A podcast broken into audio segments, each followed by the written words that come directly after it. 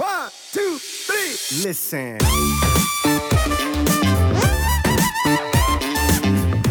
Ja, du setzt dich in eine optimale Position. So gesehen wie Formel 1 Rennen. Die starten halt eben nicht am Sonntag sofort halt eben und das Rennen beginnt, sondern die haben eine Qualifikation, wo sich jeder halt eben seinen Platz erarbeitet. So kannst du dir das halt eben vorstellen. Du erarbeitest dir die Pole Position für den nächsten Block. Wieder mal Analogie des Todes. Ja.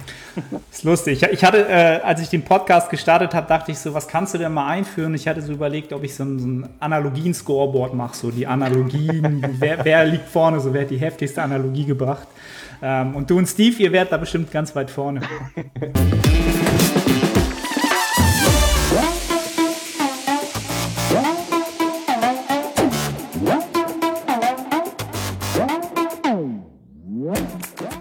Moin aus Hamburg und willkommen zu The Art of Personal Training. Äh, heute mal wieder mit Verstärkung im Rücken. Ich habe nämlich einen Gast heute wieder für euch mit am Start, den Pascal Flor. Wer ihn noch nicht kennen sollte, die meisten werden ihn wahrscheinlich kennen, der Zuhörer. Ähm, Pascal ist ähm, Online-Coach, ähm, passionierter Natural Bodybuilder, würde ich mal sagen. Er ist äh, Coach bei Revive Stronger, einem ja, ich würde schon fast sagen, mittlerweile Movement so ein bisschen, würde ich schon fast sagen, ist Coach bei Revive Stronger ein, die Hälfte oder ein Drittel davon mittlerweile, können wir später nochmal drüber schnacken. Ähm, hat halt einen Podcast mit äh, Steve Hall zusammen, der Revive Stronger Podcast. Und ähm, ja, wie wir festgestellt haben am Wochenende, als ich in London war, wo die beiden ähm, Dr. Mike Gisratel und Jared Feather äh, rübergeholt haben, ähm, auch ein norddeutscher Jung, wie wir am Slang erkannt haben. Und dadurch sind wir ein bisschen ins Schnacken gekommen und dann dachte ich mir, Mensch, passt doch eigentlich super vom äh, Typ und vom allen drum und dran, um ihn mal einen Podcast zu holen. Und dementsprechend heiße ich den guten Jungen mal herzlich willkommen bei mir im Podcast ähm, und erzähl mir, ob ich irgendwas vergessen habe, was dich sonst noch ausmacht. Ja, auch von meiner Seite erstmal Moin Moin. ja, das habe ich auch schon lange nicht mehr gesagt. Äh, ich ich habe ja auch nicht so häufig irgendwie Podcast-Aufnahmen oder Interviews, wo ich dann eben auch Deutsch spreche. Bis vor mhm. kurzem war das ja immer noch ein Mysterium und dann war ich bei Jan Frisser auf dem Podcast und dann wurde das wirklich aufgeklärt, dass ich auch wirklich ein Deutscher bin und das nicht nur einfach so ähm, als Image verkauft. Mhm. Ja, wäre sowieso ein schlechtes Image. Äh, Wäre wär schon irgendwie so ein Deutscher sein, der German, German Precision, oder? Also ja, das schon, aber sonst Lederhosen trägt, Sauerkraut isst. Ja. ja, weil wir haben natürlich auch ganz viele Leute, die aus den USA irgendwie immer lauschen und bei denen ist anscheinend dieses dieses Klischee immer noch sehr, sehr verankert. Zumindest, ähm, ja, ich bin ja der Zweite dann aus Flensburg, ne? Und der zweite Pascal dann irgendwie. Genau. Total ab. Haben wir auch äh, rausgefunden halt, so Pascal Zu war ja in Episode Nummer 2 quasi zu Gast. Ähm, genau, und jetzt gibt es zwei Pascals aus Flensburg, beide stark, muskulös. Vielleicht solltet ihr euch mal connecten oder ich connecte euch ja. mal, wenn du mal da bist. Auf jeden Fall musst du Ja, ich bin ja jetzt am, äh, ab nächster Woche da. Ach, bist in Flensburg sogar, ja, cool. Ja, und ich habe meiner Freundin auch gesagt, ja, tut mir leid, auch wenn das unser Urlaub ist, aber ich muss da einmal ins einmal, musst, einmal musst du hin. einmal. Hallo sagen und ein Bild machen. Erst recht für dich, ja, da, dass ich da einmal vorbeigegangen bin und sage, hey, ja, Arne hat mich vorbeigeschickt. Und, ähm, Grüß mal schön. Grüß mal ja, genau.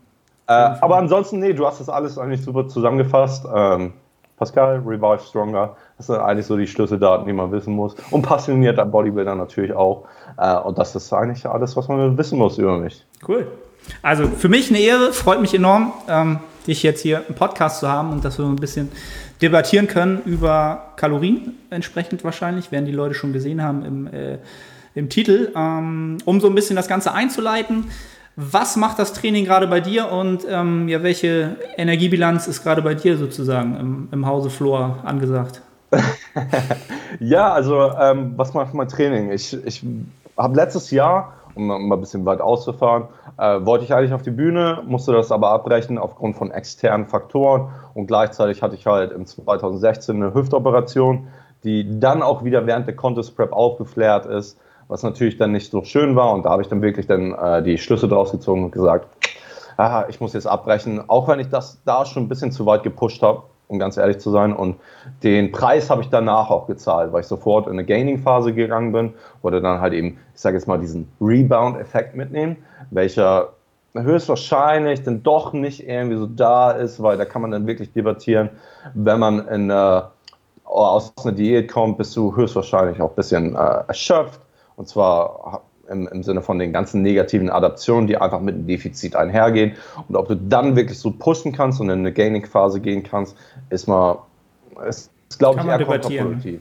Ja, genau. Erst recht nach einer, nach einer Contest Prep, wenn, wenn du wirklich lean warst, dann glaube ich, dass die erste Zeit eigentlich nur darauf fokussiert sein sollte, Körperfett so schnell wie möglich raufzukriegen, weil Muskelmasse wird einfach nicht die Hauptpriorität für den Körper an sich sein und dann danach eine Maintenance-Phase zu machen. Habe ich nicht so angegangen und ich habe den Preis dafür auch hart gezahlt. Ähm, mhm.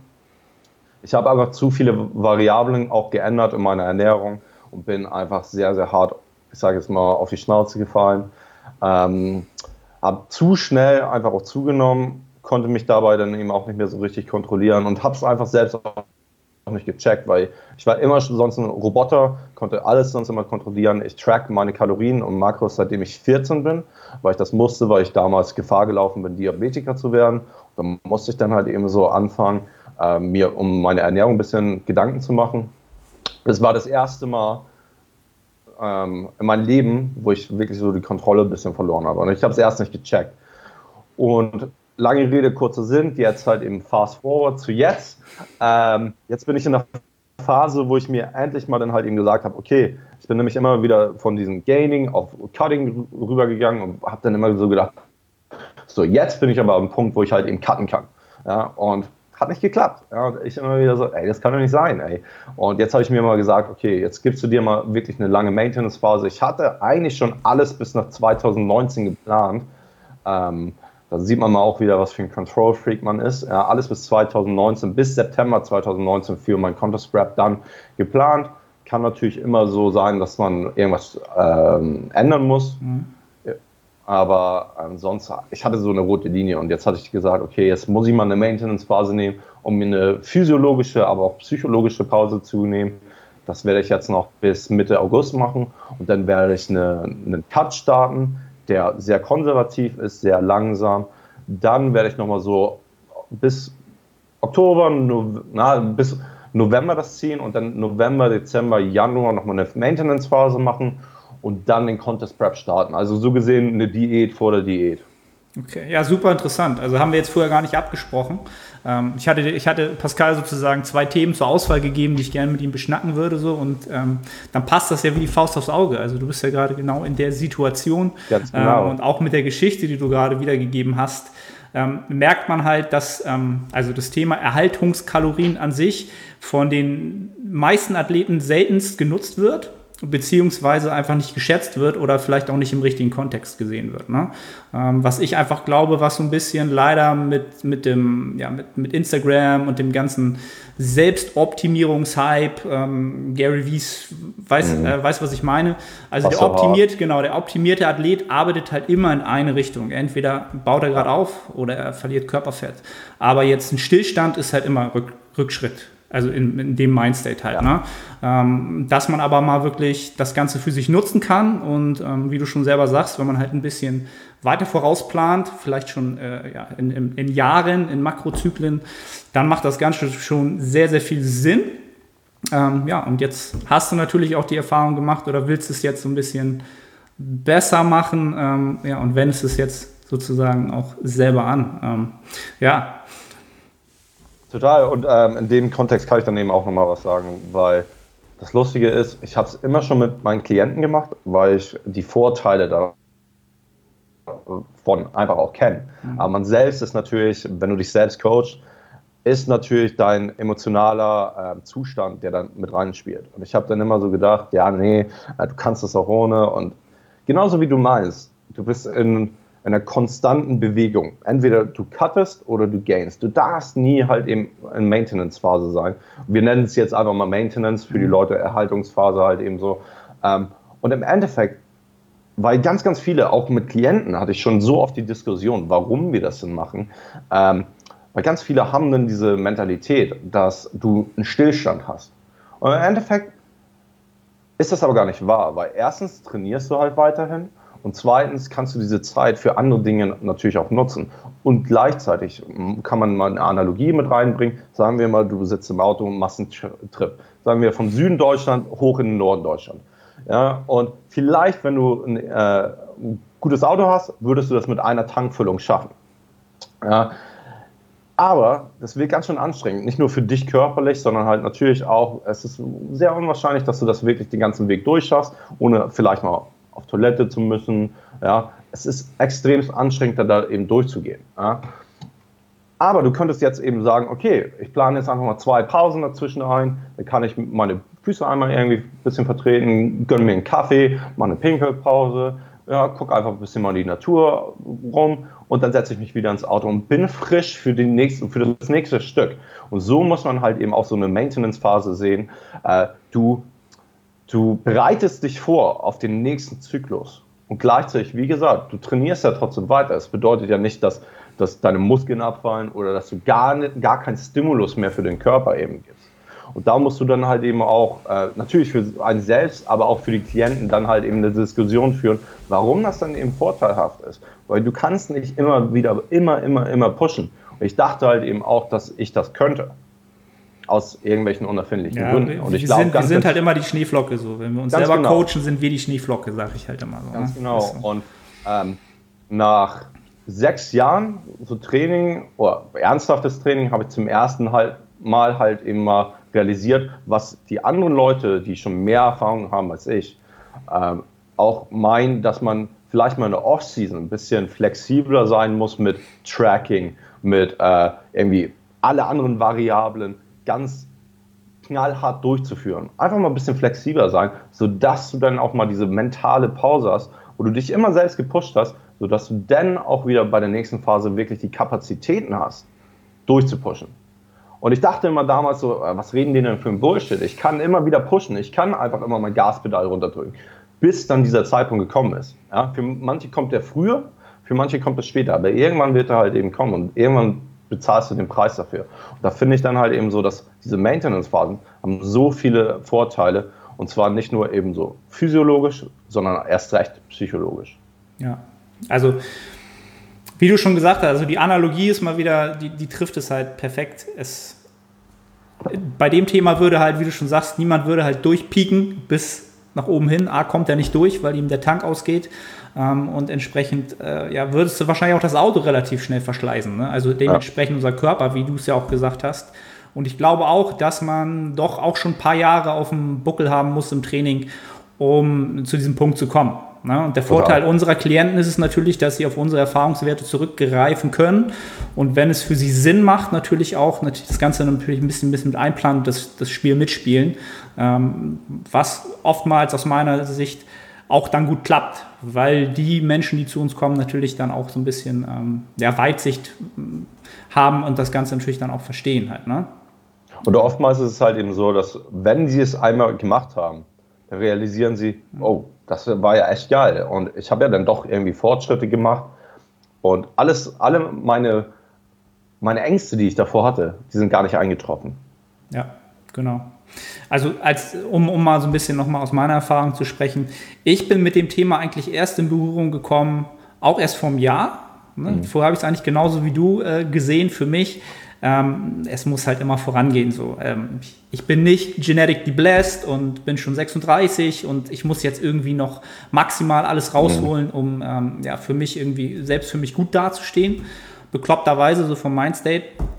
Hab dann aber nach einem Umzug, wir sind letztes Jahr umgezogen, haben äh, ein Haus gebaut ähm, und in der Zeit habe ich einfach gemerkt, es macht null Sinn, ähm, irgendwie ja, einfach das Training ne, habe ich auf Minimum gefahren, also wirklich ja. Maintenance. Das, was wirklich gerade so geht, da habe ich mich auch erstmal angefangen mit dem Trainingsvolumen und so weiter zu beschäftigen, weil ich gemerkt habe, ich muss das jetzt runterfahren, weil ich sonst im Leben einfach zu viel auf dem Zettel habe, was jetzt gerade wichtig ist, wo ich nicht sagen ja. kann, da kann ich jetzt Pause machen.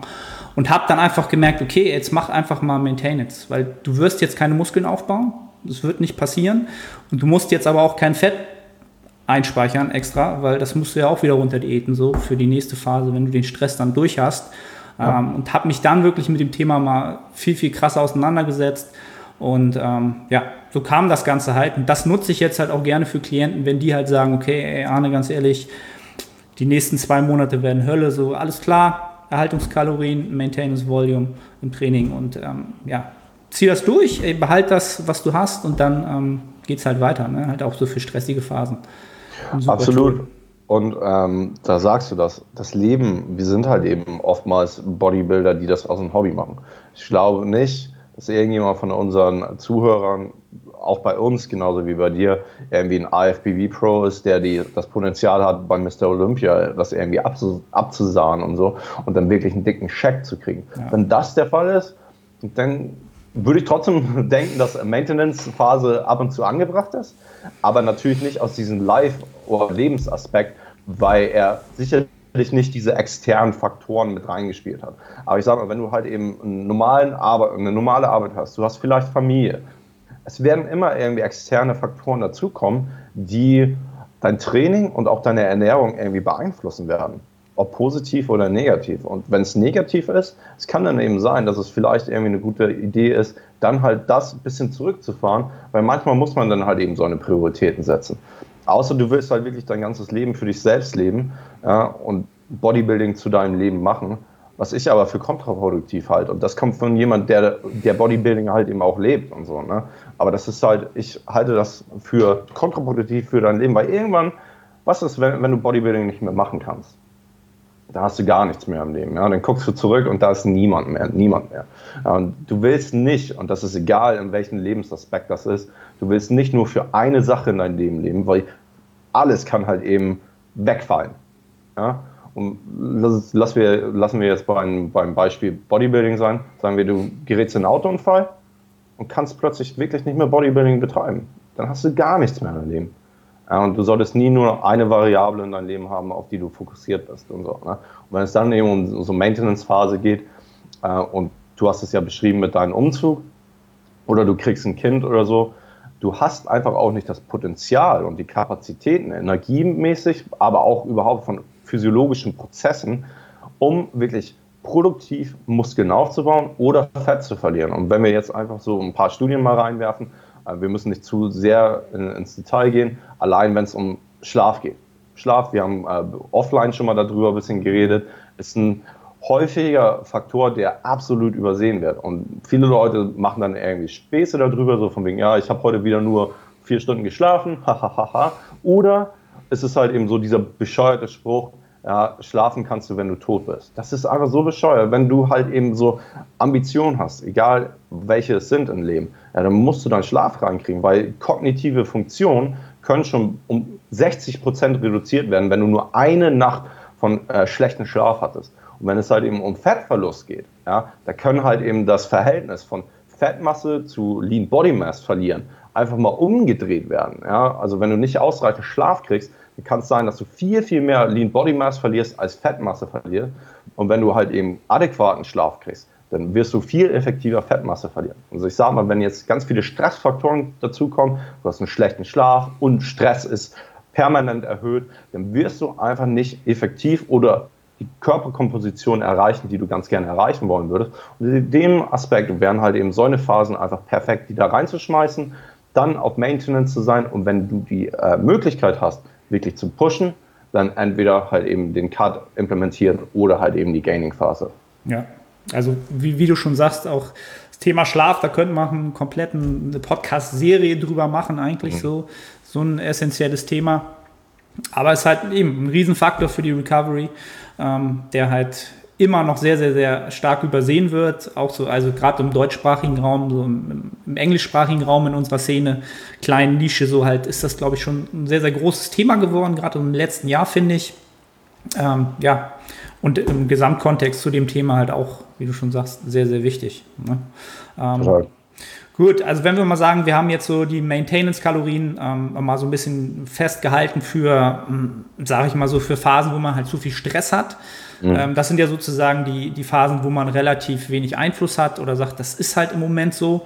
Ähm, kommen wir mal zu dem Szenario, wo man sagt, wie du schon sagst, ist jetzt die Zeit, man hat wenig Stress, man will jetzt wirklich ja, Hypertrophie generieren, alle Faktoren stimmen. Kommen wir mal zu den Szenarien, ähm, wo halt alles in die gute Richtung läuft und wo man natürlich eher angehalten ist, äh, jedes Momentum mitzunehmen und nicht zu sagen, okay, ist Momentum da, warum soll ich jetzt kurz anhalten?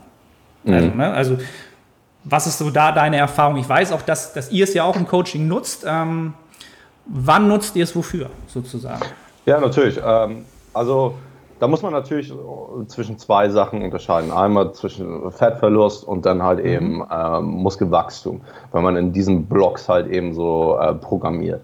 Wenn du und jetzt lass mal ausgehen, dass alles irgendwie perfekt läuft. Du hast alles irgendwie, dein Trainingsprogramm ist perfekt, ja, deine Ernährung ist perfekt. Und jetzt zählt es einfach nur so um diese kleinen Details. Wie setzt du dann halt eben so diesen Makrozyklus zusammen? Also der Makrozyklus sind halt eben verschiedene Mesozyklen und diese Mesozyklen sind halt eben höchstwahrscheinlich oder oftmals auf ein Thema fixiert. Das heißt halt eben, der erste Mesozyklus dauert vielleicht vier oder fünf Wochen und ist nur auf Hypertrophie fixiert. Wenn der nächste Mesozyklus ist nochmal auf Hypertrophie und vielleicht der nächste ist dann halt eben so, wir nennen es Primer Phase und das ist äh, schlussendlich Maintenance Phase, wo du dann halt eben dein Volumen reduzierst, deine Intensität vielleicht aber erhöhst und mehr in einem niedrigeren äh, Wiederholungsbereich arbeitest und deine Kalorien auch mehr auf den Grundumsatz reduzierst.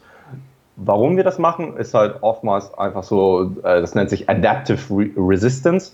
Das heißt halt über Zeit, wenn du immer wieder denselben Stimulus deinem Körper gibst, dann kriegst du weniger und weniger daraus zurück. Ein gutes Beispiel wäre halt eben so, wenn wir sagen, du würdest immer wieder jeden Tag 100 Kilo squatten. Du wirst ja nicht beim ersten Mal genauso viel zurückkriegen wie beim sechsten Mal. Ja? Und über Zeit kann es dann eben sein, dass der Körper natürlich einen neuen Stimulus braucht. Damit das damit du immer wieder diesen neuen Stimulus kriegst, ja, wollen wir ähm, es zu, so gesehen die Uhr ein bisschen zurücksetzen. Es ist aber natürlich auch nur eine Theorie, das muss man auch dazu sagen. Ob es wirklich sowas wie ähm, Resensitization, nennen wir das halt eben so, also man, man, wie sagt man das dann auf Deutsch? Da fehlt mir jetzt das um, Wort. Ähm, äh, ja, wieder, dass man wieder besser darauf reagiert. Ein, ein, ein, genau, eine äh, das dann eben zurückstellen, ähm, ist natürlich auch eine Theorie. Ne? aber der Körper, der mag Homöostasis. Homöostasis ist einfach nur ein Punkt, wo er weder zunimmt oder abnimmt und alles irgendwie gleich bleibt. Und er versucht immer halt eben zu adaptieren auf einen Stimulus. Versucht immer halt eben das zum Normalzustand zu machen. Deswegen wollen wir halt eben so eine Maintenance-Phase reinwerfen, um dann wieder einen äh, ordentlichen Response von unserer Hypertrophie-Phase zu kriegen. Ja, oder von einem höheren Volumen, höheren Rap-Training. Deswegen werfen wir das rein. Natürlich ist da aber auch der psychologische Aspekt, der damit reinspielt. Weil immer wieder dasselbe machen, ist für manche einfach auch langweilig.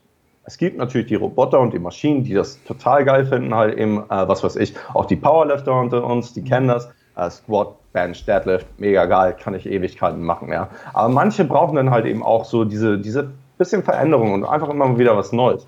Und da kommt das natürlich dann eben auch irgendwie so ein bisschen ins Spiel, dass du auch eine kleine Veränderung hast.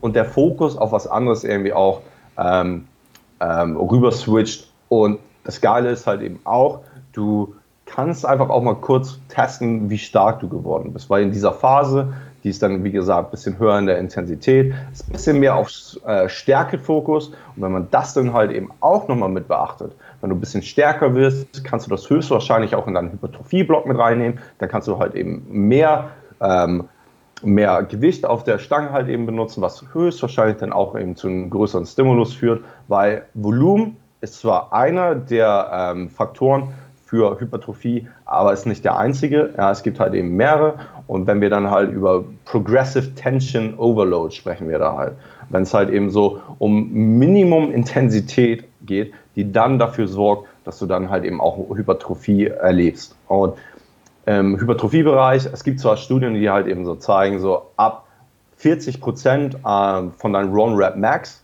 kannst du halt eben schon Hypertrophie erleben, wenn du halt eben sehr nah an äh, Muskelerschöpfung oder fähiger gehst. Ähm, aber ich bin mehr der Überzeugung, dass es so mehr ab 60 Prozent ist, wenn du halt wirklich so auf sicher gehen willst. Mhm. Unter bestimmten Umständen 40 Prozent sicherlich. Erst recht, wenn du halt eben so dich erhalten willst, wenn du irgendwie eine, eine Verletzung hast. Aber wenn du wirklich so das Optimum rauskriegen willst, ab 60 Prozent und dann eben aufwärts, wäre sicherlich besser, so bis 80 Prozent und alles, was da drüber ist, ist vielleicht dann auch schon wieder zu stressvoll für den Körper und mehr so in diesen neurologischen Adaptionsbereich, wie es zum Beispiel die Powerlifter oder olympischen Gewichtheber erleben. Mhm. Ähm, nichtsdestotrotz, Stärke hat natürlich auch eine, leicht, eine leichte Korrelation mit Muskelwachstum. Die, wenn du stärker bist, ist die Wahrscheinlichkeit höher, dass du halt eben mehr Muskeln hast. Ja, und wenn du mehr Muskeln hast, ist die Wahrscheinlichkeit höher, dass du mehr Stärke halt eben dazu gewinnen kannst. Und das hängt natürlich dann eben auch mit zusammen. Deswegen ist diese Phase aus mehreren Perspektiven eigentlich vorteilhaft.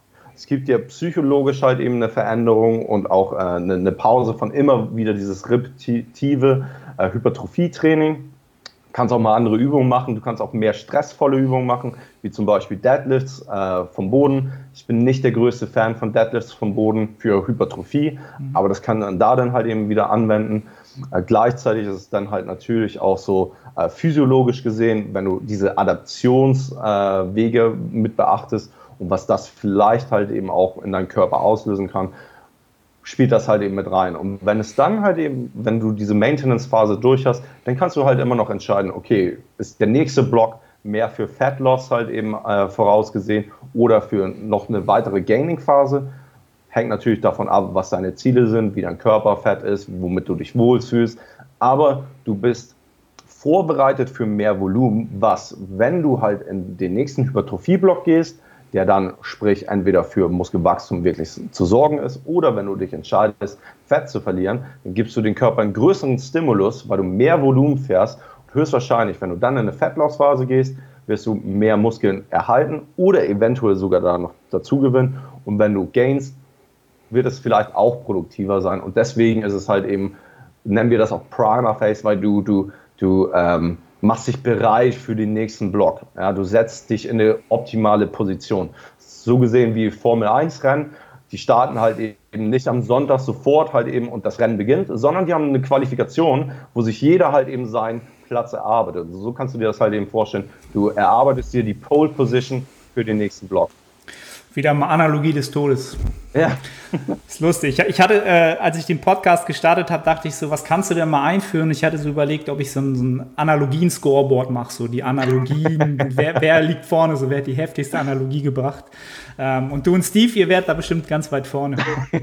ja, ja aber klar. irgendwie hilft das natürlich den Leuten auch, Ungemein. das wirklich zu verstehen ja. und zu visualisieren. Und wenn ich dann halt eben so, was weiß ich, mit den ganzen Begriffen von Prana Face und wie das aufgestellt ist, halt eben rumwerft und sage, du, du machst dich bereit für die nächste Phase. Es ist natürlich auch schwer zu verstehen. Und erst recht, weil man es noch nie gemacht hat und das gefühlt hat vielleicht auch. Ne?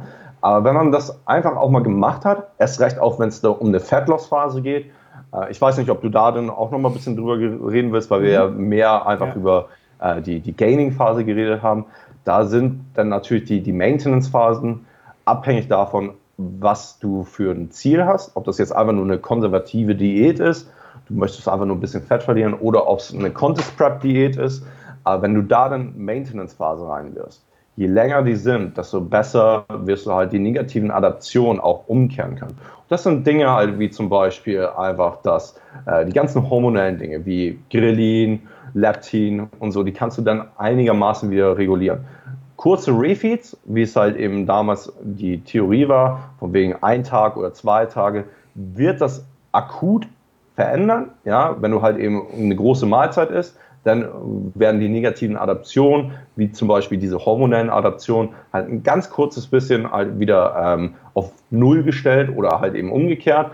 Aber sobald du dann wieder in so aktiven Defizit bist, ist es halt eben wieder so wie vorher. Ja, von daher sind diese Refeeds auf ganz kurzer Sicht fast nur psychologisch vorteilhaft, aber je länger du das machst, und die Theorie ist jetzt gerade so drei Tage und länger, äh, dann kann es halt eben sein, dass sie länger aktiv bleiben und dir helfen, einfach auch effektiver Fett zu verlieren und auch, dass du ähm, eine bessere Adherence hast. Also es fällt dir einfacher, halt die Diät auch durchzulaufen. Und ich glaube, wir alle kennen das. Wir haben wir haben eigentlich, wenn wir jetzt ganz normal essen, wir könnten locker halt eben für die nächsten drei oder vier Tage im Defizit sein, ohne dass es ein Problem ist. Aber die nächsten zwölf Wochen, ohne irgendwie eine kurze Pause zu haben, da wird es schon härter. Ja? Und großer Faktor, wie ich schon gesagt habe, ist aber auch die Psychologie. Und das muss man auch immer mit beachten. Was für ein Typ bist du? Es kann natürlich sein, dass Leute viel besser drauf funktionieren, immer wieder ähm, reguläre Diet Breaks reinzuwerfen, also eine kurze Diätpause von ein bis zwei Wochen oder ein ganzer Maintenance-Block, der dann eben vier, fünf Wochen geht. Ähm, und wie gesagt, je nachdem, was dir liegt und wie deine Ziele sind und was du dir selbst halt eben so zurechtgelegt hast, wie deine persönlichen Präferenzen sind, können diese Strategien halt eben auch sehr vorteilhaft für dich und dein äh, schlussendliches Ergebnis sein. Ja, also wie du schon sagst, oder was ich halt noch mal rausstellen würde, was ich auch am wichtigsten finde, es mag nun erstmal, wenn wir jetzt noch mal auf die, ähm, auf die Hypertrophie-Teil angehen, ähm, es, es, es, mag man jetzt mal dahinstellen, ob das Ganze jetzt wirklich, ähm, also diese negativen Adaptionen, das äh, wie du schon gesagt hast, ähm, es gibt noch keine Evidenz dafür, dass man, dass es diese äh, Resensitization wirklich gibt. Ähm, genau. Aber wenn man es mal rein aus psychologischer Sicht sieht, was ich eigentlich dann meinen Klienten als erstes sozusagen erzähle, ähm, man wird einfach wieder hungriger. Also nicht nur im Sinne von, dass man einfach mal wirklich jetzt nicht immer seinen Kalorienüberschuss hat ne? und auch irgendwann merkt, so ich habe einfach gar keinen Hunger mehr, ich habe keine Lust mehr ich habe auch keine Lust mehr aufs Training halt. Das Trainingsvolumen ist halt relativ hoch. Du kriegst halt psychologisch halt auch wieder richtig Feuer halt so. Ne? Du hast ja. zwei, drei, vier, fünf Wochen, keine Ahnung. Hast du das halt alles nicht und dann willst du das natürlich wieder haben. So. Und dann brennst du wieder und so, ey, ganz ehrlich, jetzt endlich wieder loslegen, im Überschuss essen. Jetzt habe ich halt wieder mein Momentum und ich komme halt wieder voran. Ähm, das funktioniert halt als Motiva Motiva Motivationsaspekt halt immer sehr, sehr, sehr, sehr, sehr gut. Ne? Jetzt mal rein vom, ja, physiologischen abgesehen. Was ich ja, allerdings auch für sinnvoll halte, also selbst wenn es das jetzt noch nicht äh, belegt ist, ähm, auch. Absolut. Und da kann ich auch eigentlich ein persönliches Beispiel bringen. Ich finde es immer, da habe ich letztens auch erst bei Instagram halt eben so eine Rundfrage gemacht, weil es mich interessiert hat. Ähm, weil ich habe immer das Gefühl, für Lower Body Sessions, also gerade mache ich halt einen Upper Lower, Push Pull Leg Split. Und immer wenn ich halt eben meinen Unterkörper trainiere, dann kann es auch manchmal sein, dass ich den Abend vorher schon ein bisschen nervös werde und ein bisschen so unruhig, ja, weil es halt, weil ich weiß, wie anstrengend der nächste Tag halt eben sein wird. Ähm, mein Squat ist okay, würde ich sagen. Also ich, äh, zurzeit ist der bei 170 Kilo für 11, 11 Rep Max. Ja, also ich mache dann immer so äh, acht Wiederholungen und dann mit Reps in Reserve und so. Ähm, und allein das, wenn ich weiß halt eben so, dass ich das nächsten Tag habe und ich weiß, wie schwer sich das auf dem Rücken anfühlt und wie anstrengend das halt eben ist, ja, und das für mehrere Sets machen, das, das, ey, das burnt mich aus. Also wirklich. Ähm, und das dann für mehrere Wochen machen, da brauche ich dann irgendwann auch die Pause, wo ich einfach davon weggehe und vielleicht eine andere Variation mache. Ja? Und, oder halt eben die, die äh, Übung weitermache, aber vielleicht nur die Squats in den Trainingstag habe weil mein Volumen so reduziert ist und meine Intensität so hoch ist, dass ich halt eben, was weiß ich, fast nur Squats mache und dann danach vielleicht noch irgendwie äh, irgendeine Deadlift-Variation. Und das war's, ja. Dafür muss ich dann nicht irgendwie super gehypt sein, super gepusht sein, supermäßig, äh, ich weiß nicht, motiviert sein, um da reinzugehen. Und nach einer Zeit, ja, wenn du jedes, jede Woche halt eben denkst, holy shit, ey, morgen ist wieder Unterkörpertag und das wird wieder so krass, ey. Wenn du, wenn du das halt eben Woche für Woche für Woche halt eben wiederholst, das ist halt anstrengend. Und das ist genauso wie, ähm, nochmal eine Analogie, ja, stell mir, stell mir vor, ähm, du hast eine Woche ja, und du kriegst von Koch immer was serviert. Ja, und zwei Tage in der Woche kriegst du immer irgendwas serviert, was du überhaupt nicht magst. Was du überhaupt nicht magst, ja, was sich, was ja auch fast schon Übelkeit irgendwie bereitet. Ja? Und das ist jede Woche derselbe Kram. Ja? Und du musst das aber essen. Ja? Was meinst du, was das halt eben für eine psychologische Belastung für dich ist? Jeden Tag zu wissen, okay, ich habe keine andere Option und ich muss dieses Essen jeden Tag essen oder äh, zweimal in der Woche essen, obwohl ich die anderen Tage immer mein Lieblingsgericht halt eben kriege. Ja, das ist einfach eine psychologische Belastung, die du auf Dauer einfach nicht durchhalten kannst oder auch nicht durchhalten willst. Und wir sind alle hoffentlich darauf aus, auf lange Sicht in diesem Sport zu bleiben. Und es ist immer lustig, weil ganz viele sind dann halt, äh, die stellen sich oder weigern sich, so eine Maintenance-Phase zu machen, weil wir haben es ja schon angesprochen, viele denken, das wäre ein Rückschritt mhm. oder sie machen keine Fortschritte in dieser Phase. Aber wenn du lange dabei bist und wenn du Interesse daran hast, das Beste aus dir rauszuholen, dann bist du auch bereit, diese Phasen zu, äh, einzugehen, weil du weißt, dass diese Phasen vorteilhaft für dich sind, erst recht auf lange Sichtweise. Weil du kannst nicht immer halt eben Vollgas geben. Es wird dich irgendwann kaputt machen, nicht nur halt körperlich, sondern halt eben auch so psychologisch. Ja, also interessant, dass du sagst. Ich finde halt so, da stellt sich dann halt so heraus, wer wirklich dedicated ist. Halt, wer ja. immer mehr Wissen anhäuft, ähm, wer immer weiter vorausplant, wer sagt, okay, ähm, das, was ich nun vorhabe, ist halt in einem Zeitraum eher von zehn Jahren zu erreichen. Ähm, da stellt sich halt, wie gesagt, heraus, wer halt wirklich, wirklich es will und wer, wer das größte Warum hat und nicht wer in diesem Jahr das größte Warum hat und sagt halt, ey, ganz, ich habe meinen Squad von 100 auf 300 gepusht, so, aber nächstes Jahr ist halt Ende, so, weil ich kaputt bin halt. Ne? Ja.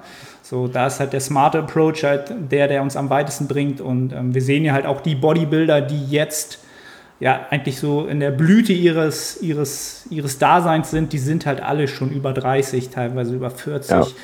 Ähm, und es ist nun mal im Naturalsport so, dass wir halt ja, wie man so schön sagt, im Keller arbeiten und es, es ist nichts Glamouröses dabei. Es ist Day in, Day out, ja.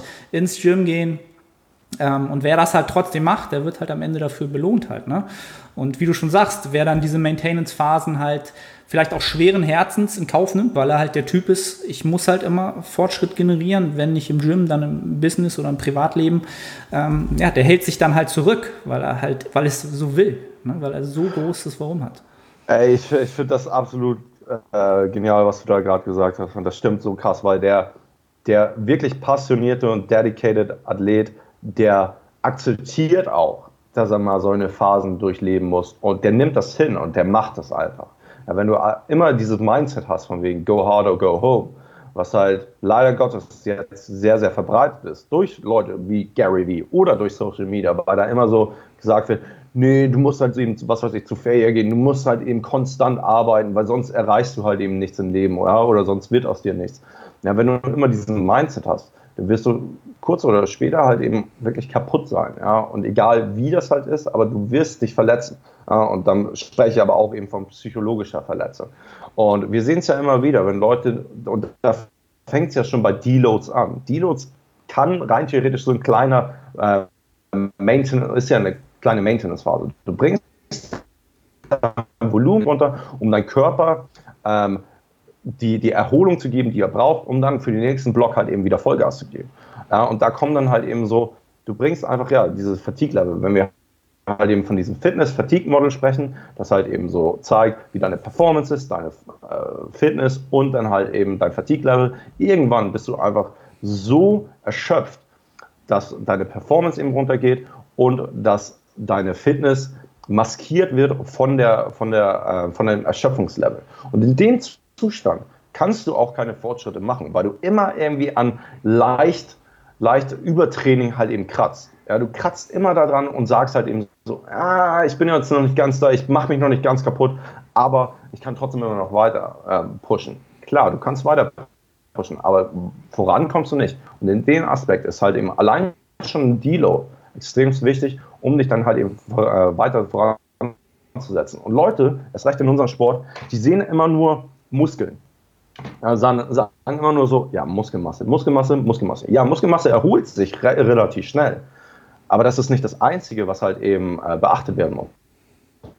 Es recht so die Weichteile, Gelenke etc. pp. brauchen viel länger, um sich zu erholen. Und wenn du immer nur pusht, haben diese niemals die Möglichkeit, sich zu erholen und gehen dann über Zeiten kaputt. Und ich spreche da auch aus eigener Erfahrung. Ja? Wenn es halt eben so äh, erst recht um Weichteilmasse geht, dann ist es halt eben so, das merkst du nicht. Irgendwann, wenn wirklich Knochen auf Knochen halt eben reilt, dann ist es schon zu spät, aber erst dann merkst du das halt. Ne? Äh, oder es ist halt eben so eine Nebendiagnose, die passiert ist, weil du dich hast röntgen lassen und dann irgendwie äh, nebenbei wird das mal festgestellt. Aber sonst merkst du das nicht. Ja? Das ist nicht so wie beim Muskel, dass du dann einmal kurz, was weiß ich, eine, eine leichte Tightness oder einen Riss spürst, sondern es ist repetitiv, dass da einfach so ein Schaden entsteht, Schaden entsteht, Schaden entsteht und dann über Zeit wird er einfach doller und doller und dann ist die Kacke am Dampfen, um das irgendwie sozusagen. Und du kannst das halt eben nicht mehr korrigieren. Und deswegen ist es auch irgendwie wichtig, um ab und zu mal Pause für den Körper zu geben und eine Phase zu haben, vielleicht auch, wo du gar nicht trainierst. Äh, das implementieren halt eben selbst die Größen wie zum Beispiel John Meadows, der schon, äh, ich glaube, der ist jetzt äh, über 30 Jahre, macht er schon Bodybuilding, ja. Der implementiert das sogar. Ja? Oder so jemand, wenn, wenn Leute sich jetzt denken, ja, ja, was hat John denn schon erreicht? Er ist schon eine Größe im Bodybuilding, aber dann nehmen wir jemanden wie Ilya Ilin. Ja, in meiner Meinung einer der größten und besten Olympic Weightlifter aller Zeiten. Ähm, der hat nach den Olympischen Spielen in London sechs Monate kein olympisches Gewichttraining gemacht. Alles, was er gemacht hat, war ein bisschen Rudern, ein bisschen Aktivität und so. Und dann kam er halt eben wieder zurück in 2016 und hat Weltrekorde geknackt. Wenn jemand wie er das kann, auf dem höchsten Level, dann können Leute wie wir auf jeden Fall ein oder zwei Wochen aus dem Gym sein. Definitiv. Und wenn wir dann halt eben sagen, okay, ich will aber nicht Muskelmasse verlieren, dann nimm einfach die Studien zur Hand, die, die es zurzeit gibt, die dann eben auch sagen, was notwendig ist, um halt wirklich Muskelmasse zu verlieren. Und ein bis zwei Wochen nichts tun, also aus dem Gym raus sein, nichts tun, äh, ist eine andere Sache, aber aus dem Gym raus sein, wird dir nicht deine Muskeln vom Fleisch oder vom, vom Knochen fallen lassen. Ja, also wie du schon sagst, wenn wir jetzt das Gegenstück ähm, zu den, zur Ernährung nehmen, nämlich das Training und dem entsprechenden äh, Erhalt und Pausen da, wie du schon sagst, also der Sehnen- und Bandapparat hat halt zum größten Teil keine Rezeptoren und, und wie du schon sagst, wir merken es halt nicht, wenn da halt was kaputt geht oder ja. auf Dauer halt leidet. Ähm, und auch da Ne? Wenn, da, wenn sich das erholen kann, dann werden wir auch da über Jahre, Jahrzehnte halt viel produktiver arbeiten ähm, und akkumuliert äh, ja, viel, viel mehr Stimulus und, und Hypertrophie generieren können. Und wie du schon sagst, ähm, ja, aber das wirklich mal eine richtige Pause machen, da muss ich halt auch selbst eingestehen, dieses, ich gehe jetzt mal eine Woche nicht ins Gym oder ich gehe mal zwei Wochen gar nicht ins Gym. Da bin ich definitiv von meiner Entwicklung noch nicht angekommen. Also ich brauche halt meine mindestens vier Sessions in der Woche, besser sechs. Ähm, und mal eine Woche wirklich Pause machen, nicht weil ich krank bin oder weil ich gerade nicht Zeit dafür habe. It will not happen. Mann, Arne, mir geht es doch nicht anders. Ne? Also, äh, ich, ich, ich preise hier was vor und in dem Aspekt äh, bin ich natürlich auch keine Ausnahme. Ja, und alles, was ich halt eben sage, bei ganz vielen Dingen, die habe ich selbst irgendwie durchlebt oder habe es mit Klienten halt eben gesehen und so, ne? Oder halt eben bei externen Leuten, Freunden etc. pp. in meinem Umfeld. Ähm, und da ist es genau so eine Sache mit halt eben komplett frei nehmen. Und das ist etwas, was ich lustigerweise, hat mir auch offline schon geredet, ich gehe nächste Woche in Urlaub und habe mir selbst mal wirklich äh, die Challenge gesetzt, nicht ins Fitnessstudio zu gehen. Ja, ich habe ganz am Anfang gesagt, ich werde Pascal besuchen, werde ich auch machen. Vielleicht werde ich auch trainieren, weiß ich noch nicht. Aber da ist es halt eben, es geht da nicht wirklich so um dieses Training. Aber sonst, für mich ist es natürlich dann auch eine Herausforderung, das mal zu machen. Aber ich glaube, was ich ja auch schon vorhin meinte, wenn man es einmal durchgemacht hat, dann wird man vielleicht eben auch die, den Vorteil da drin gesehen haben. Weil ich habe es öfters mit vielen Klienten halt eben schon gemacht, wenn die irgendwie im Urlaub waren oder so, dann habe ich gesagt, okay, lass das machen. Oder wenn die eine Competition hatten, da spreche ich jetzt nicht äh, ausschließlich von Bodybuilding, ich habe halt eben auch äh, eine, die CrossFit macht, danach zwei Wochen gar nichts gemacht, ja, um ihr einfach auch eine Pause zu geben von dem ganzen Stress für die Wettkampfvorbereitung. Und im Endeffekt war es immer irgendwie vorteilhaft. Und da will ich natürlich auch für mich selbst dann einfach mal so, okay, das will ich mal ausprobieren für mich selbst, wie ich mich wirklich danach fühle, ohne dass es gezwungen war. Wie zum Beispiel wie du schon meintest, durch eine Verletzung oder eine Krankheit. Mhm. Ja, da müssen wir wahrscheinlich beide erstmal ähm, ja, die Erfahrung wagen und dann äh, die Klar. Vorteile mitnehmen. Ähm, dabei haben wir ja alle noch Potenzial, irgendwie da noch, ja. noch zu lernen. Ähm, ja, um vielleicht nochmal so ähm, einen, einen letzten Punkt einzubringen, ähm, das Thema, was vielleicht auch eher so ein bisschen dann wieder evidenzbasiert ist, das Thema Bodyfat Setpoints und vielleicht diese Primer-Phasen, wie ihr sie nennt, ähm, oder Maintenance-Phasen. Ähm, wie siehst du das ganze Thema? Also ähm, zuallererst würde ich immer ganz gerne sagen, was Bodyfat angeht, bin ich immer so ein bisschen kritisch den ganzen gegenüber, weil es gibt halt eben keine akkurate Messmethode. Äh, die einzige wäre halt eben dich sezieren und davon hat man dann halt eben auch nichts. Deswegen bin ich da auch immer so ein bisschen kritisch, aber ich weiß auch, dass diese Zahlen eigentlich nur rumgeworfen werden, um eine kleine visuelle Vorstellung von Leuten oder einen Orientierungspunkt zu geben. Also wenn wir jetzt davon ausgehen, dass halt ein Healthy Body Fat Range für uns Athleten jetzt in, im Bereich von 8 für manche, aber meistens geht es ab 10 los bis hoch zu 20 Prozent. Das sind so, ist so dieser Body Fat Range für die meisten, wo man halt eben einig, einigermaßen gut aussieht, gut performt, sich gut fühlt, etc. pp. Ähm, das wollte ich aber nur mal vorweg gesagt haben. Und ein Setpoint, ein Setpoint ist eigentlich die Zahl oder der Körperfettanteil, an dem du dich am wohlsten fühlst und gleichzeitig auch am besten halt eben performst. Ähm, mit Hinsicht aber trotzdem nicht super chubby zu sein und so. Äh, dann haben wir noch den Settling Point. Und der Settling Point ist mehr so eine variable Nummer. Ähm, und den Settling Point, da gibt es halt eben die Theorie, dass du den auch über Zeit verändern kannst. Und das wollen wir natürlich auch als Athleten tun. Wir wollen natürlich auch muskulöser sein, aber gleichzeitig leaner. Ja? Und das auf lange Zeit halt eben zu verändern, dass wir vielleicht nur noch einen Körperfettanteil von 12% haben, anstatt immer 15% und trotzdem uns genauso gut fühlen und genauso gut performen, wie wir es vorher bei 15% gemacht haben. Ähm, wie verändert man das halt eben so? Ist natürlich, wie gesagt, das basiert auch mehr so auf einer Theorie halt eben, dass man den Settling Point dann doch verändern kann. Aber wir haben natürlich ganz viele Anekdoten, die es da draußen gibt, von Leuten, die natürlich jetzt leaner sind und trotzdem sich immer so, so gut fühlen wie vorher. Ähm, natürlich ändert sich der Körperfettanteil auch dadurch, dass du mehr schwerer bist und mehr Muskelmasse hast. Ja, und dadurch ist natürlich das Verhältnis geringer. Wenn du den, äh, die, dieselbe Masse an Fettmasse an deinem Körper hast, dann sinkt natürlich der Prozentzahl. Ähm, aber sonst ist es halt eben so, dass über Zeit du natürlich durch zyklische Phasen gehen willst. Da würde ich immer empfehlen, halt eben so Cutting-Phasen mit Maintenance-Phasen und Gaining-Phasen dann halt eben zu kombinieren. Viele, wie wir schon gesagt haben, die schwingen immer nur von Cutting zu Gaining, Cutting und Gaining. Das hat natürlich zur negativen äh, Phase, weil ähm, wenn wir jetzt einfach mal das extreme Beispiel nehmen, was wir schon vorhin einmal kurz angesprochen haben, sagen wir mal, das extremste Szenario ist Contest Prep Diet. Ja, du diätest dich runter auf, was weiß ich, 4, 5, 6 Prozent Körperfettanteil, extreme Level. Ähm, das Einzige, was da halt eben für deinen Kopf und für deinen Körper zählt, ist halt eben Essen. Alles andere ist eigentlich fast nebensächlich. Und natürlich äh, dich am Leben zu erhalten. Ja, und dann äh, da spielt Essen dann äh, natürlich eine große Rolle. Ähm, wenn du dann danach irgendwie rauskommst, damals haben Leute dann immer so diese Misskonzeption von äh, Anabolic ähm, Rebound gehabt. Ist vielleicht eine Sache, die es im Enhanced ähm, Bereich gibt, also Leute, die halt eben Performance Enhancing Drugs nehmen, Steroide, äh, kurz gesagt. Da könnte ich auch mir vorstellen, dass es sowas wie Anabolic Rebound gibt, weil da natürlich ganz andere Substanzen mit drin sind und deine Hormonlevel ganz anders sind als bei naturalen Athleten.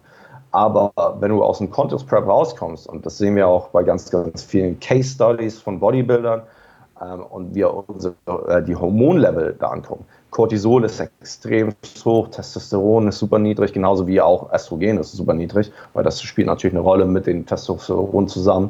Ähm, also du bist eigentlich nicht in einem anabolen äh, Umfeld, um wirklich effektiv Muskelmasse aufzubauen. Das heißt halt, wenn du dann eben Kalorien zu dir nimmst und dann ins Gym gehst und versuchst wirklich so Muskelmasse aufzubauen, ja, du wirst sicherlich ein bisschen Muskelmasse äh, raufkriegen, aber höchstwahrscheinlich wird es nur die Muskelmasse sein, die du während der Contest Prep verloren hast. Und alles andere, was du zunimmst, ist halt eben Fett.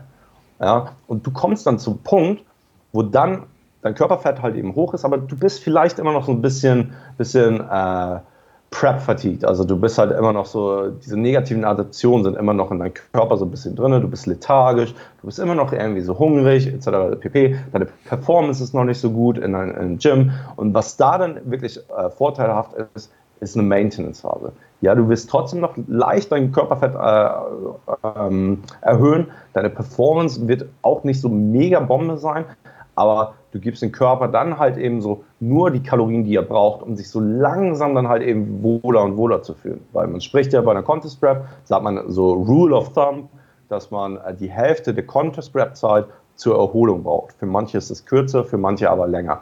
Wenn du dann aber wirklich nur die Kalorien reinschaufeln würdest, die du dann halt eben nach der Show reinschaufeln würdest, dann würdest du einfach mehr und mehr Fett zunehmen, aber du bist einfach noch nicht in der Lage, die Performance äh, zurückzurufen, die du halt eben vor der Counter-Scrap hattest. Das heißt halt, du, du, ähm, du gainst mehr Fett in der Phase als Muskelmasse und endest halt eigentlich an einer schlechteren Position als vorher. Es ist fast dasselbe Prinzip wie halt Jojo-Diät. Ja, du nimmst halt eben ab, verlierst Muskelmasse dabei, verlierst Fettmasse und dann isst du halt eben ganz, ganz schnell wieder alles rauf und in der Zeit schafft der Körper das ja niemals, die Muskelmasse wieder zu akkumulieren, die er vorher hatte und du endest an der Position mit einem höheren Körperfettanteil.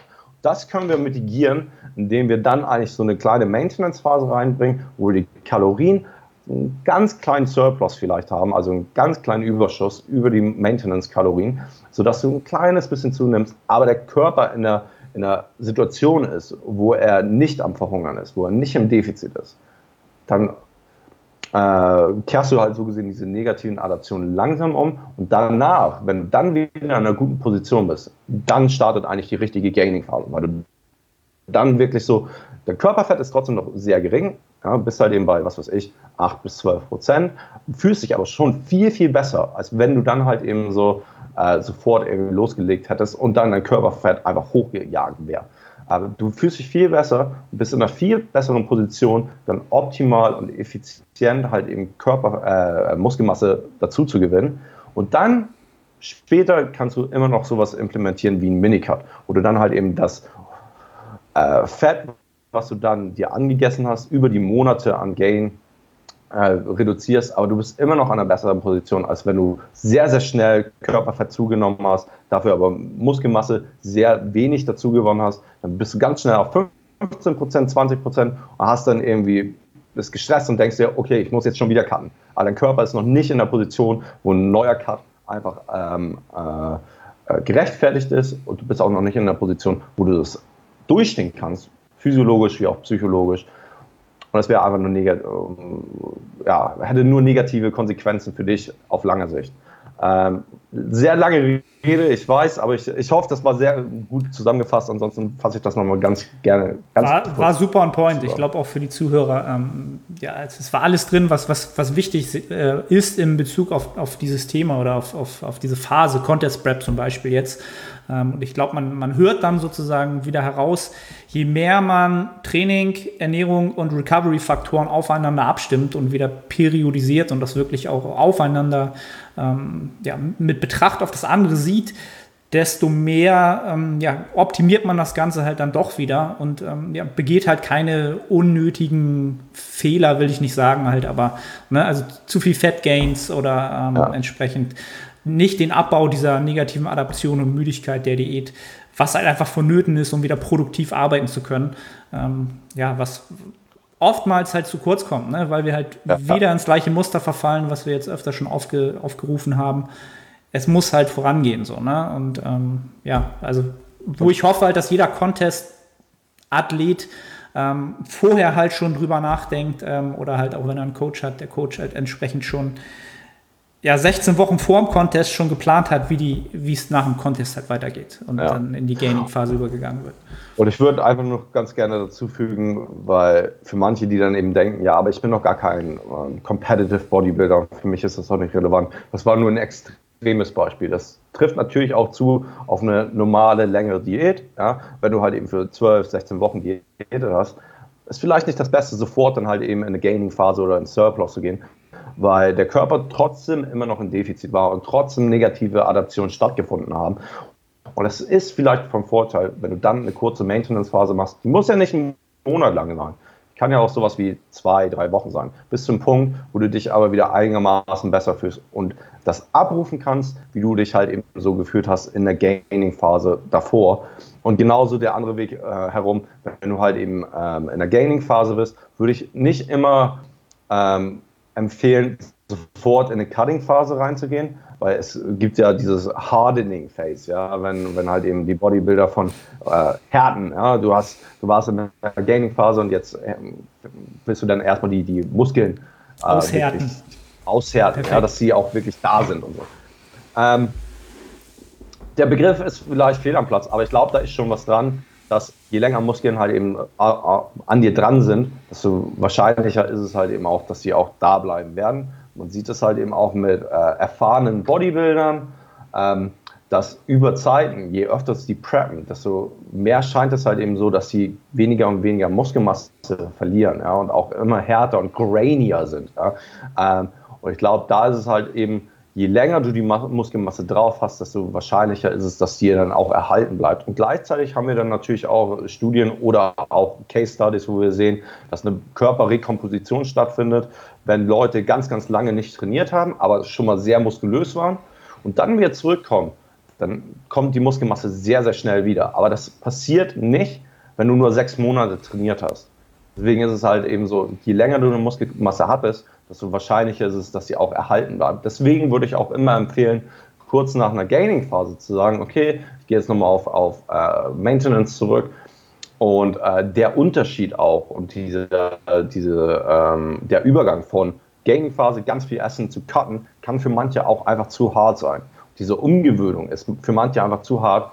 Die Wahrscheinlichkeit ist dann erhöht, dass du dann nicht zu deiner Diät halt eben und nicht die Diät einhalten kannst und dann sowas vielleicht sogar binged oder, oder einfach total dich überfrisst, was dann noch kontraproduktiver wäre. Deswegen würde ich immer sagen, ey, Maintenance-Phasen, auch wenn sie kurz sind, auch wenn du das Gefühl hast, dass du stagnierst, im Endeffekt stagnierst du definitiv nicht, sondern du machst was für die Zukunft. Und wenn du halt eben wirklich ein dedizierter, äh, dedi dedicated, dedicated Athlete. dedicated Athlete bist, dann äh, akzeptierst du auch sowas und weißt, dass das für das gesamte Bild vorteilhafter ist.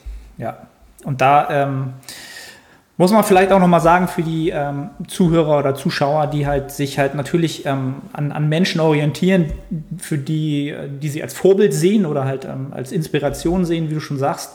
Die haben halt entsprechend vielleicht schon das doppelte, dreifache an Trainingserfahrung und auch an Muskulatur an ihrem Körper. Ähm, und um das nochmal in diesem Thema Settling Point, Körperfett ähm, zu bringen, wie du schon sagst, wenn du halt viel, viel mehr Muskelmasse mit dir rumträgst, dann hast du halt, äh, ist, ist die Relation von Muskulatur zu Fett halt anders. Ähm, und orientiere dich halt nicht an einem Athleten, der halt schon 20 Jahre trainiert und halt in der Offseason halt aussieht, so wie du es nicht mal vermeintlich bei 10% Körperfett tust, weil es einfach komplett andere ähm, ja, Grundvoraussetzungen sind und einfach Jahre ins Land gezogen sind. Ähm, und das muss man halt immer in Betracht ziehen, wenn man sich selbst so ein bisschen ähm, ja, sozusagen in Relation setzt zu Instagram, YouTube oder was auch immer wir dort draußen sehen. Darf ich, darf ich eine Frage an dich, Arne, ja. weil du ja viel länger schon auch in der Szene unterwegs ja. bist, äh, YouTube und so. Ähm, ich hatte nämlich immer das Gefühl, dass je länger ich dabei bin und je mehr Erfahrung ich habe, aber auch Lebenserfahrung und je älter ich bin, desto mehr Abstand kann ich davon nehmen. Wie ist das jetzt für dich? Ähm, ich meine, du bist schon so lange dabei. Musstest du lernen, dazu Abstand zu nehmen? Kann, kannst du dazu Abstand nehmen? Weil ich erwische mich natürlich immer wieder bei Instagram durchzugucken und immer wieder dann halt eben zu denken, warum habe ich das nicht? Und dann weiß ich aber sofort auch gleichzeitig im nächsten Moment so, ey, du hast das, was dir gegeben ist und arbeite an dir und nichts anderes ist, was zählt. Deswegen interessiert es mich mal genau. von deiner Sicht. Also. Ganz klar. Also ein Grund, warum wir jetzt miteinander reden, ist die Entstehung dieses Podcasts und die ist eigentlich wirklich daraus entstanden, dass ich mit meinen mittlerweile 36 Jahren einfach gemerkt habe, ähm, dass ich mich nicht mehr vergleichen muss mit anderen mhm. Athleten oder mit dem, wo ich jetzt stehe in diesem Sport, und dass ich mich auch nicht zur Schau stellen muss und irgendwas verkörpern muss, was ich gar nicht bin. Ähm, und das ist natürlich gerade, wenn man jetzt von YouTube spricht, etwas, was dort einfach ähm, ja, ein Marketingfaktor ist. Halt, ne? Also wer nun am most shredded, most jacked zur gleichen Zeit ist, der kriegt am meisten Aufmerksamkeit. Ja? Ähm, und da wird halt Aufmerksamkeit gegen ja, Vermarktung verkauft halt entsprechend halt. Ne? Und da ja. ist halt dann halt die Frage, was macht dir Spaß? Und ich habe halt so gemerkt, okay, ähm, ich brauche das halt nicht mehr. Ich muss mich nicht ja. für einen Clickbait-Titel zum Affen machen, ähm, etc.